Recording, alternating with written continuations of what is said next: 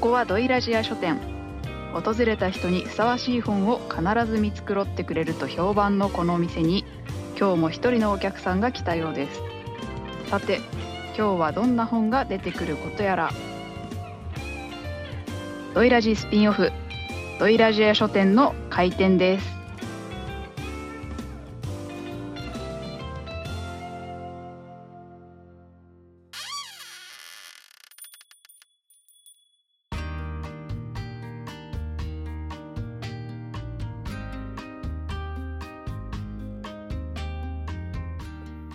にちは。おお、おまけくん。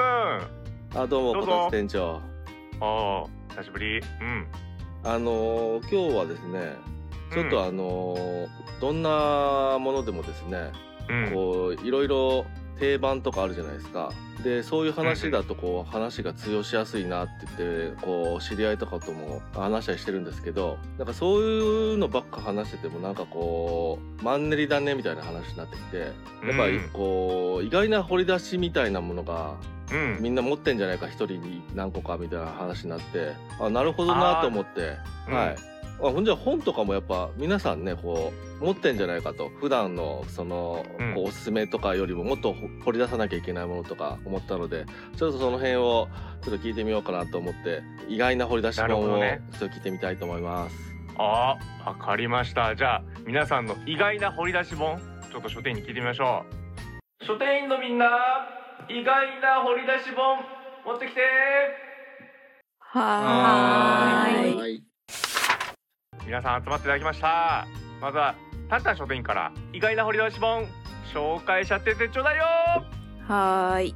えー、こう掘り出しっていうとなんとなく私のイメージはこう新刊がずらりと並ぶ本屋さんというよりはなんか古本屋さんとかそういう場所でふと出会った本みたいなイメージが、まあ、私の中ではあるので、うん。まあ、そういう出会い方をした本から今回選んできました。はい。ということで私が掘り出してきた本は、えー徳間書店うん。出てます、えー作者が伊沢元彦さんと読むと思うのですが、うんでタイトルが「ユダヤ・キリスト・イスラム集中講座」おとお。いう本です。これはあの古本屋さんでふらりとあなんだこれと思ってなんかすごい表紙も赤くて目立つ感じ目で立つし、でかい手に。取りました。いや普通の普通のサイあズです。あー、本当？あ、カメラに近かっただけですね。んそうです。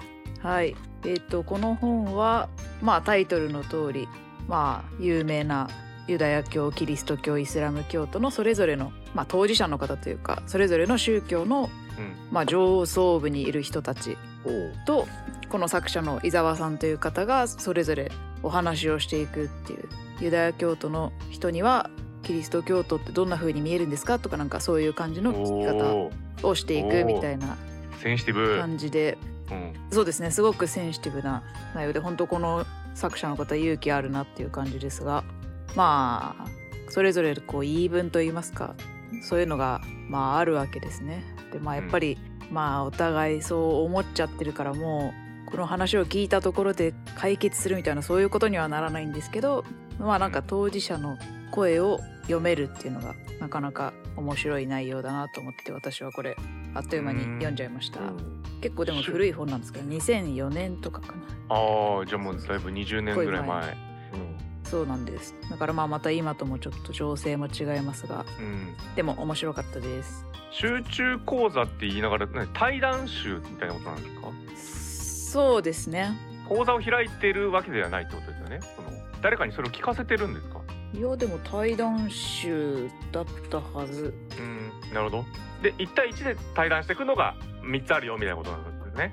そうですうん。よかった。もう一度にその後返してとかだったらさ、大変そういやそれで。はやばいです、ね。ああ、よかったですよ。確かに掘り出して、ディグってますね。うんはいディグってますね。ね、このこの伊沢さんがすごくディグってる感じがしますねそれぞれがディグってる。内容もディグってるし、うんうんこの本を見つけるということもディグってます。うんはいありがとうございます。ということで、タンタンさんでした。では続いて、LBK 書店員さん、意外な掘り出し本紹介しちゃってちょうだいよ。はい、NBK 書店員です。とまず掘り出し本というとあのちょっと母の本棚を探してあるだろうと思ってたらあのお全部掘り出し本みたいな感じに なってしまったんで。掘り出し本棚。掘り出し本棚。全体的にすごい掘り出されてるなと思ったんでちょっと今回は自分の本棚を改めて掘り出そうかと思いました。おでこんなのあったなっていうのを掘り出してきました。はい。えー、と相模書房さんから出てます。うん。えー、と溝口歌子さんと小林正人さんの共著。うん。民家巡礼東日本編。えという本。手に取らない。いいか巡礼。これは多分あの設計事務所とかで働いてた時にあの友人からもらった本ああなるほど。になるかと思うんですけどまあ、ちゃんとパラパラとは読んだことあるけどしっかり読まずに本棚にしまっておいたなと思いまして改めてこう掘り出してすごい面白い、ちゃんと読まなきゃって思った本ですね。へうんとまあ、えっと、開くと最初にあの写真がうんうん。出てくるんですけど、まあ、すでにない集落とかの写真なんかも載っていて、えー、と目次もまあどこの集落とかどこのエリアっていう感じで広前とその周辺秋田のすす窓とかなんかそういう感じでえうん。書いてありますね。とても読み応えのある本かなと思います。まあ、建築をやってる人向けなのでこう屋根の形状とかですね。あーそういうう専門的な感じなんですね。煙出しの型式とかなんかそういう煙出しというのはあのカーブキ屋根のあのうん。いろりがあると思うんですけどそれの煙を出すところの形とかそうーいったものが書かれてますね。あ個人的にすごく資料になりそうな、あそうだね。確かに。うん確かに。そうですね。間取りとかも書かれてるんで、うん。勉強にもなる。もうパッと聞きのこうイメージだとさ米助的な人がさ あのば 突撃隊の晩ご飯的な感じでいろんな民家あの にちょっと一泊させてみたいな感じで行った人の資料みたいだと思ったんですけどそんなんじゃないですね。あはいちゃんとしたこう学術的な資料だと思いますよ。うんうんみ民泊的なことじゃないですね。民泊とかそうですどっちかっていうと多分民族学的な感じというか、フィールドワークっぽい感じの本じゃないかなとああでもそういう感じでもあるんですね。うん。そうですねまあだからちょっと風習とかも若干は、関わもったりとかまあそれかもう建物のみで。人形とかも書かれてる風習も書かれてるかもしれないですそれに対してあとそういう建築的なところも入れてるって感じなんですね。どっちかっていうときっとね。そうですね。まあメインが多分建築なので。あメインが建築なんですね。なんかねこの民家巡礼って書くとねどっちかって言ったらそっちのね そういう、うん。あの方向かなと建築じゃない方向かなって感じがするタイトルでそうね。多分ね文化瓦の形状とかそうそうもあるんでそう風習よりはやっぱ建物の。あ建物メインなんですね。とかな、うん作り変わってるからな今。うん。そうですね。かやぶき屋根とかがやっぱ多いうんうん感じかな、あとはきっと蔵とかもあるんだと思うんですけどそう間取りがちゃんと全部書いてあるんでうんいいですね。これはですね絵描く人は絶対欲しいですね。こういうのねめちゃく。ちゃ欲しいですね 多分こう昭和53年が初版なので、あそういう。おえーやばいね。うん、へえ。でもあれですね溝口さんの方は、えー、と民族建築学会の人で小林さんの方は民芸とやっぱ民族学会なんであああ両方ですね。なるほどあまあ。そうですよね。うん学者分野が分かれてる人が一緒に強調してるんですね。そうですちょいいですうんね。うんうん。だからどっちに寄ってるとかよりも逆にねそういう二つの観点で見れるよって感じがいいかもしれないですね。うん。じっくり読まなきゃなと 掘り出してきて思いました。はい、いいですね。掘り出してますね。掘り出しました。うんもうない土地をね描いたものだったりするから、うんこれはだいぶ掘り出してますよ。うん。そうですね。じゃあ続いていきましょうか。じゃあ続いてざっくりつないだ書店員さん意外な掘り出し本紹介しちゃってちょうだいよ。はーいなんか掘り出しというよりかは掘り起こしに近いような気がするんですけれどもおおもうそれも掘り出しですよ。私はあの高校の時にまあちょっと映像系の勉強しておりましてうん。うん。でその時のなんかこう概論的な授業で、えーうん生徒全員に配られた本がありましてですね、おいいな。えーそれがですね、えー、千曲書房さんから出ております。えー、返者ですからね、これね。えー岩間照夫、太田瑞穂、坂口浩一、関口隆一、4人の演者さんが、うん。えー編集しております。えー高校生のための現代思想ベーシック、ちくま評論入門です。あ超いいじゃん。はい。ええ渋いな。いわゆる、まあ、評論を学ぶための本ではあると思うんですけど、はいはいはい。まあ結構その映画を見た後に例えばこう小論文みたいなのを書いて提出するみたいなこともあったので、うん。まあ、まず評論のことを学ばな映画も文章で起こせないとっへえ。ていう感じの導入でこう渡されましてですねでまあこの導入としてはですね、まあ、まずし評評論への招待というお題目でうん。ちょっと読み上げますね書き出しだけ。おうん。えー今まで諸君は、えー物語文や説明文など様々なタイプの文章を読み、その読み方を学んできているはずだ。うんえー日常の読書とは異なり、徹底的に一つ一つの言葉にこだわりながら、語の意味、文の意味、文章の意味を考えながら読む。文章を戦場的に読むのではなく、時には立ち止まり何語も、何度も前後しながら、その意味を捉えようとする行為は、単に読むというよりは、読解という言葉の方がふさわしいかもしれない。はい。で評論文を読む行為も基本的にはそれらと変わりないということで、うーん。まあ、読解をするとはどういうことなのか、評論を読むということはどういうことなのかっていうことが、まあ、まあ、主に全般にまあ学んでいく本になっておりまして、うん。で、これの中に入っている文献がですね、例えば、真実は一つじゃない森達也、おっといいっすねいいですね。えドキュメンタリー A の監督ですね。うん。はい。とか、あとは、オノマトペについて語っているよ田犬彦さん。あいいですね。文章だったりとか、こういう方もいらっしゃいます。あと、えー例えばですね、え美についてで、えー坂口安吾が書いてえ？おおあいつぞあだから編集してるってことなんですねやっぱり。あの、ね。頼して原稿書いてもらうんじゃなくってやっぱり、いろんなところで書かれたものをこう編集してまとめた本ということなんですね。そうです、そうです、そうです。へえ。だからそう、著者じゃなくて、編集者しかいないというそうかそうかことなんですけど、そうですよねで依頼して書かれたやつだったらその人たち書かれますもんねバーそうです、ッとそうだよねそう。うん確かに。あしかもこのなるほどね。そうそうたるメンバーを一冊にまとめるっていうのはなかなかですからね。確かに。そうねリアルタイムだとちょっとなかなかねお金とかできないですからね。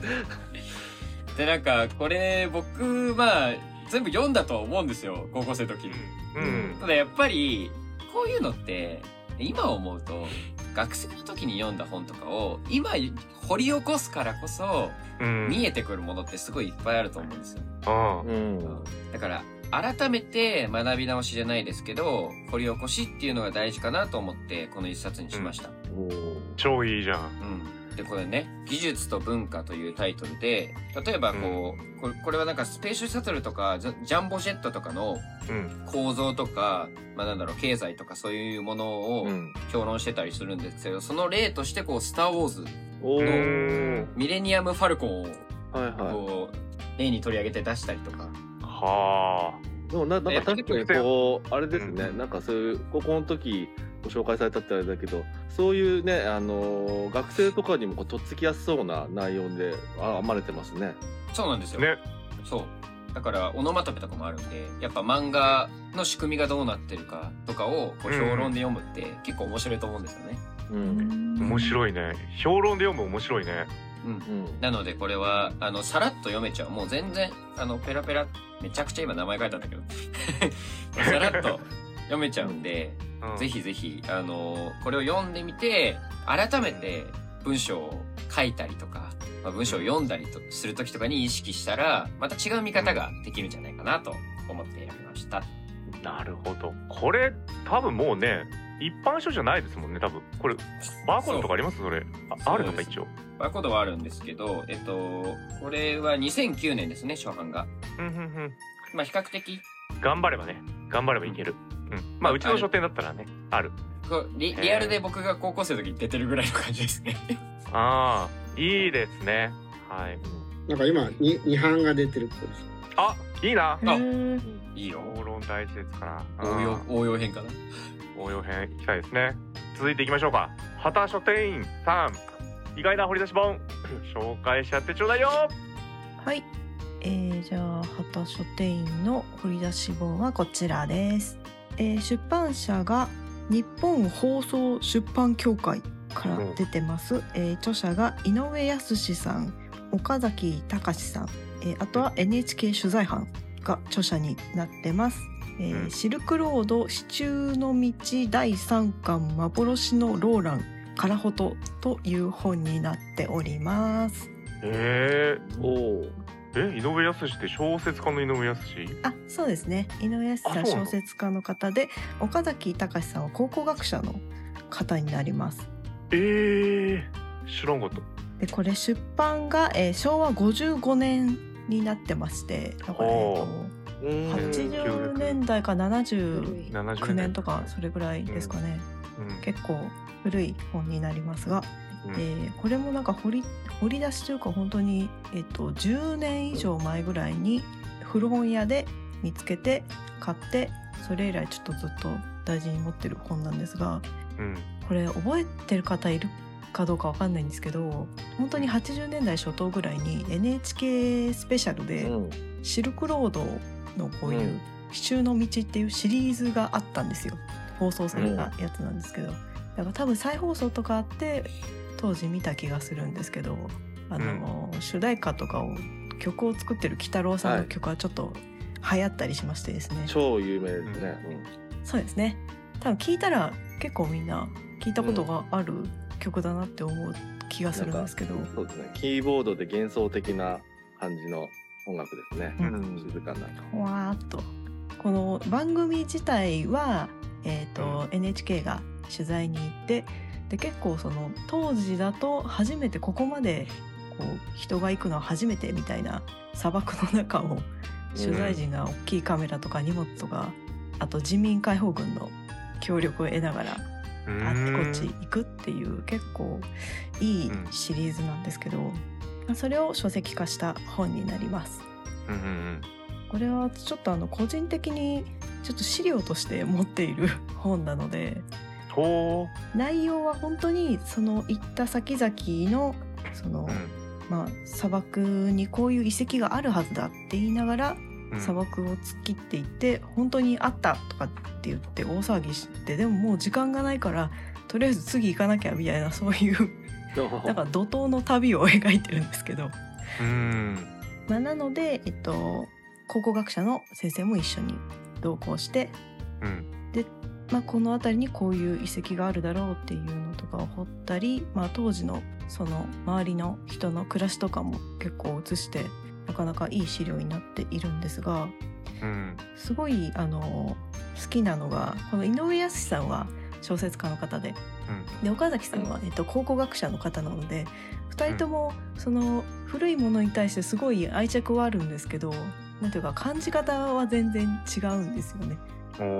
岡崎さんはやっぱ考古学者なのでうん。絹があったとかって言ってこう地面にへばりついて砂を掘り起こして わーとかって大騒ぎしてもみんなでキャッキャキャッキャやってるんですけどうん。井上さんとかはなんかこうなんかこう残ってる城壁とか建物を見ながら昔ここでこういう人たちが暮らしていたんだろうなというロマンを感じますねみたいな雰囲気であ語り口があるんですけどその2人が結構対照的だったりするのも面白いしあとうん。当時の、えっと、暮らしとかも描いているのでこう人民解放軍の人が砂漠で鹿を見つけてその場で鹿を撃ち殺してやった晩ご飯だって大騒ぎするとかっていうのとかもなかなかリアルな感じなんですようん。ね。でその場でさばいてみんなで 餃子作って食べるみたいなそういうこう砂漠をどう旅するかとかも結構詳しく描かれているのでうん。そのあたりもこうなんかこう私はどっちかっていうと井上康さん派なのでうん。なんかロマンだなーって思っちゃうんですけど。へでもやっぱり砂漠の旅はものすごく、えー、と過酷なのでー今、うん。今の中国は結構この辺りも道路バンバン走ってるんですけどうん。道路と鉄道とかがものすごい走ってて結構行きやすい場所もあるんですけどこの当時は何もないところをとあのラクダに乗って大きい機材とかを抱えて何時間も行くっていうのをやってるのでさらっと文章で書いてあるのを読むと12日間歯も磨かず顔も洗わずみたいな普通に書いてあるんですね。だから水が貴重だから、はい、全然やっぱ使えなくて。ラクダ用の水人用の水っていうのが決められた量を持っててうん。でそれをあのどうやって使っていくかって。で途中道に迷うとやっぱりそれも足りなくなってくるっていう過酷な取材の旅を描いている本です。はあ面白いですねこれね。これこたつはあの番組は見たことないんですけどこれ第3巻って書いてあるじゃないですか。はい、これ全然他の本もうちの母の本棚に入ってましたね。あマジですか？はい。このもう字体も全部覚えてますね。このシルクロードって 僕これで知ったんで。逆に金の道みたいな本来の意味を知らなかったです。うん。あ多分10巻ぐらいある気がしますね。へえじゃあ銃は揃ってなかったとは思うんですけどありますねこれね。うんちょっとこういう感じだったんだ。うん。個人的にはこ今これしか持ってないのでうんちょっと他の缶で欲しい缶があるので今ちょっとそれを掘り出そうと努力しているところです。なるほど。ぜひねうちの親の家の住所を送っとくんで 掘り出しておいてくださいお譲りいただけないでしょうかみたいな。墓荒らしぐらいでそれ。ね。ああなるほど。いいですね。うん。シルクロード、うん。うん。というわけで。うんありがとうございます。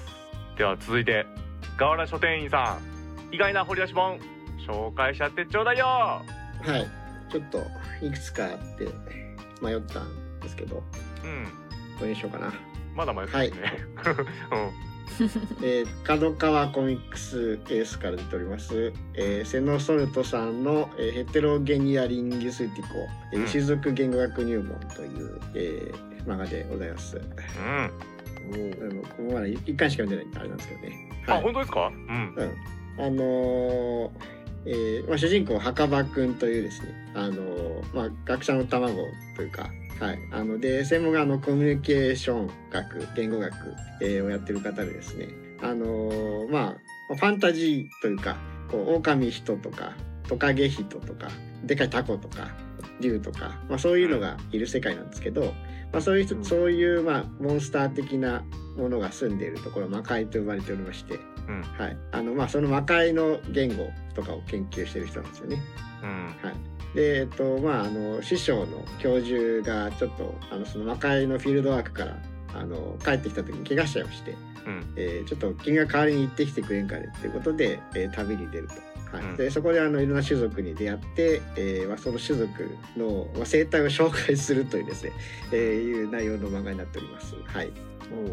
はい、でまあパートナーになるのがあのこの表紙に写ってる、えー、すすきちゃんっていう、えーまあ、うん。半人狼の女の子で、うん。えーまあ、現地に行くとなんか紹介されるんですけどあの実はあの、えーまああの墓場くんの先生があの現地のあのお狼人とあの結婚してまして子供を作ってましてその子供ですとかいうあのとんでもない紹介のされ方をされるんですけど。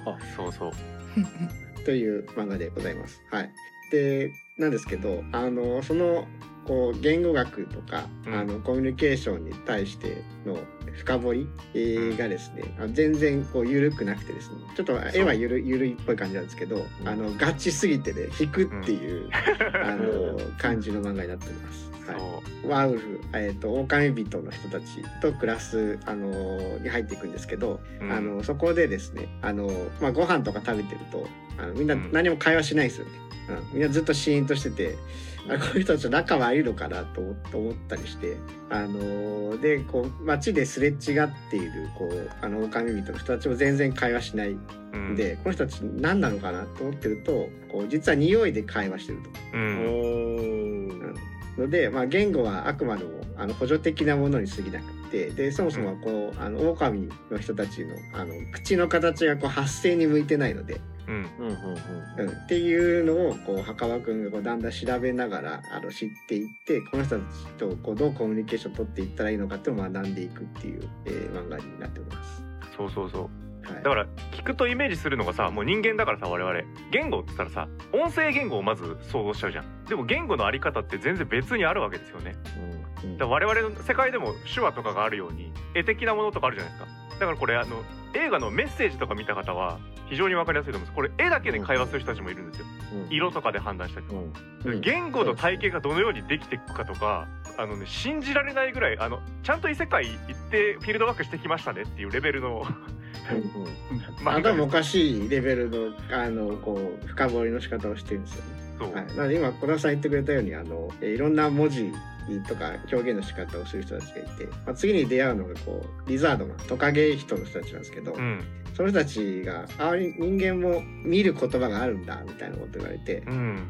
うん、えじゃあリザードマンの人たちちょっと書いてみてくださいよって言言ったらあのこんなこんなあの あのなんかあの文字にこうあの黒いのを塗りつけてこれが見る言葉だよとか言われるんですよ。うんだからその視覚情報も我々はさもう表意文字とか表文字しか持ってないけど、うんまあ、このリリザードの人たちが使ってるものは全くそれと違うんですよね。うんうん。だから本当にメッセージみたいな感じですよ。あれも言語学者が行くじゃないですか。そんで謎の文字みたいのをバーンって見せられてそれを解読するじゃないですか。うん。それをたった一人でやる感じのあの 主人公が。うん、そう。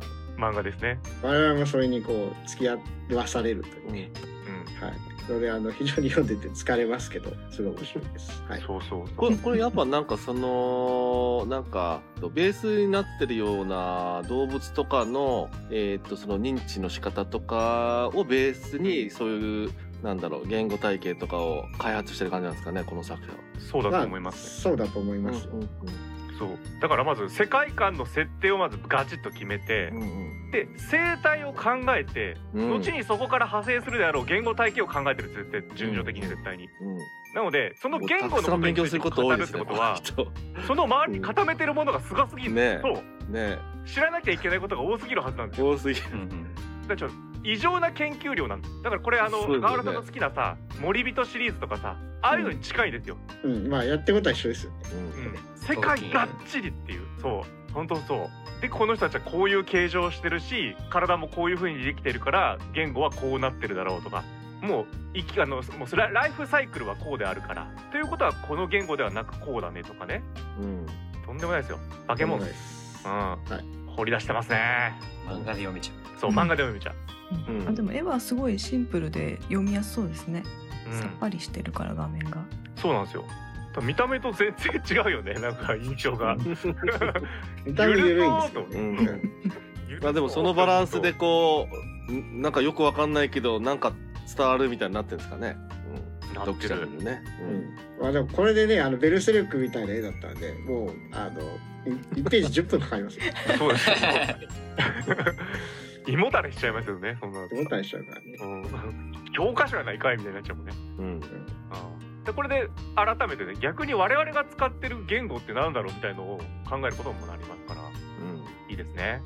うんはいということでヘテロギニアリンディスティコでした。ありがとうございます。では最後にじゃあこたつ店長掘り出しさせていただきます。おまあ、掘り出すというか見つけてしまったんですけどね驚く事実が書かれた書物を大変な驚きとともにその衝撃を皆さんにお伝えしたい。全てがひっくり返ります。どんどんハードル上げてる。今まで得てきた常識何もかも皆さんこの場で全てひっくり返します。なんだろうデスノートかな。例えばですね皆さんいろんな芸術触れてると思うんですね。例えばレオナルド・ダ・ヴィンチの「モナ・リザ」あのモナ・リザがなぜ微笑んでいるか。これ明確な理由が実はバッチシあるんですよ。それ知ってますか？なぜ微笑んでいるのか？あのモナ・リザの微笑みとはその理由は一体何であるのか？私が本日皆さんにお教えしましょう。こちらでございますね。先に中を見せます。見てください。実はですね モナ・リザはですねうん。あの組んだ手の間に猫を挟んでいたと。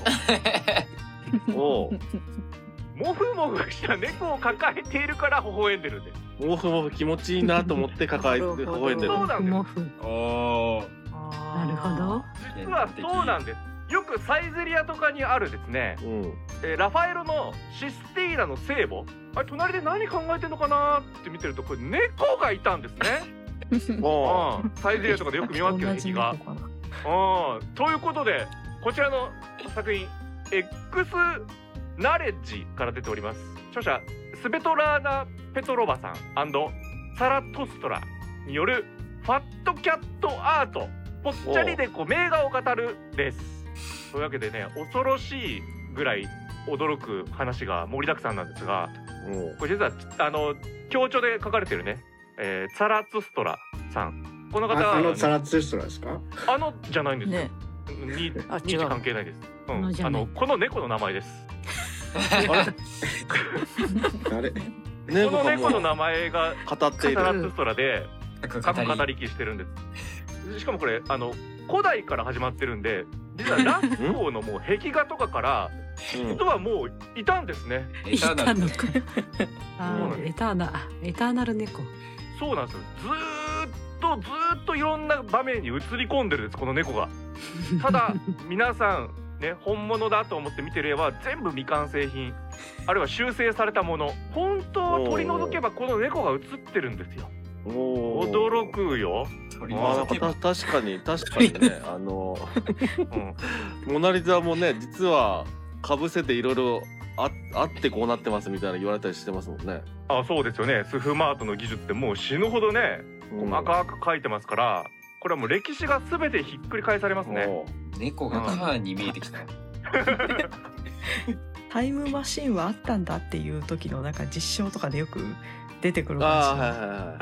じ昔の絵にこれがみたいな。ここにもここにも。そうここにも。そう。エジプトのここにも絵画でここにも。バベルの塔もあそういうことだったんだとか。うん。フェルメールのね牛乳を注ぐ女でしたっけ？飲んでんのかな？ああれもね餌だったのか そう。あれもタイトル違うんですよ。違うんですか？あれ本当は牛乳を注ぐ女じゃなくてうん。あれはですね牛乳をねだる猫だったんですね。おー。でかっ。でかい。でかいな。大きいな。でかっ猫大きい。やっぱちょっと右側空白でマヌルうん。マヌル猫なのかな？ねとかあとやはりこう NBK さんとかはこれは知ってたのかなって思うんですけどはい。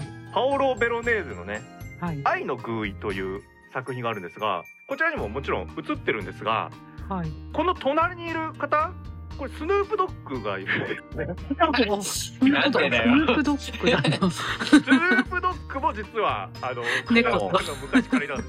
なんでだよ。そうなのかドッグとして。う。んドッグとして。あキャットとドッグ。のさらにですねキャットとドッグの夢の 共演。共演してます。で私時々ねこのキャットジラって書かれた猫のね服をよく着てるんですよ。これはやはりあのゴジラにかけてさ猫だから日本語訳だとニャジラとか呼ばれたりしますけどこれいろんな映画でも出てくると思うんですが、まあ、いろんな映画でレゴムービーぐらいしかないか、うん、あると思うんですがこれなんと日本の浮世絵葛飾北斎の富岳三十六景にねなんとねうん。もうすでにニャジラいたんすね。ニャジラいるんですよ。何メーターあんだよすごいだからゴジラの映画より全然早いんですニャジラの方が。ちょっとゴジラよりだいぶでかい気が。でかいね富士山。富士山富士山だよね。うん。大気圏超えとるやん。といいうやことで、ね、ーもうでも構図壊してきてんなこの絵の。うん、もう我々が知るあの常識というのは全て違うよと。もうとっくの通り猫に支配された世界に生きてたんだなということをね思い知りました。最近ね。最近もう猫に支配されてきてるなって言ってたけど最近じゃなくてみたいな。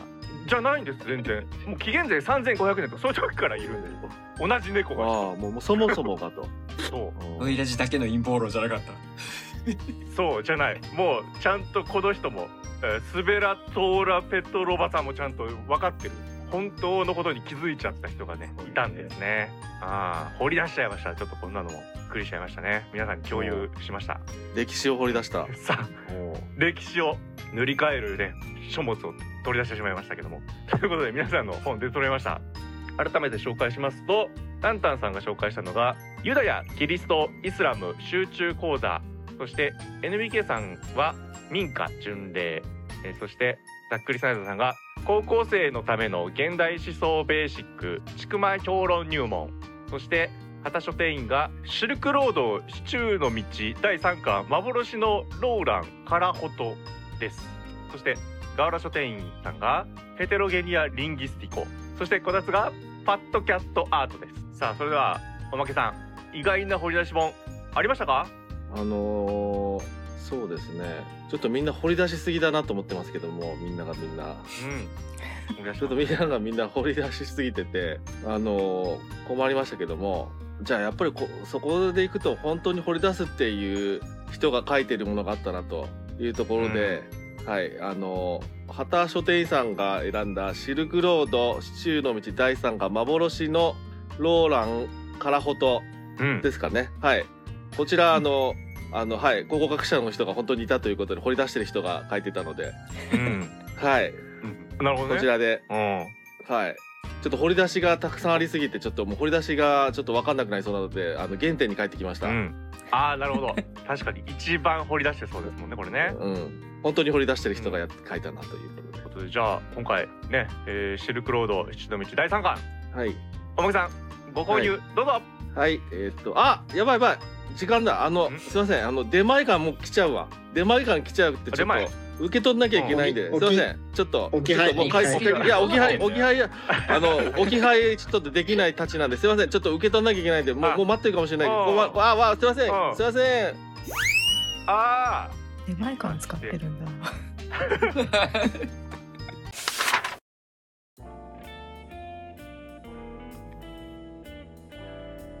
さあということで本日の推薦本はこちら。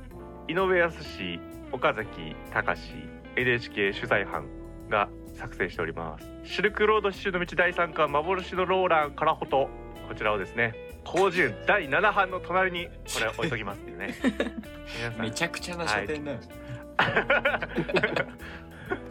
ぜひ手に取ってみてください。はい、それでは皆様またのご来店を心よりお待ちしております。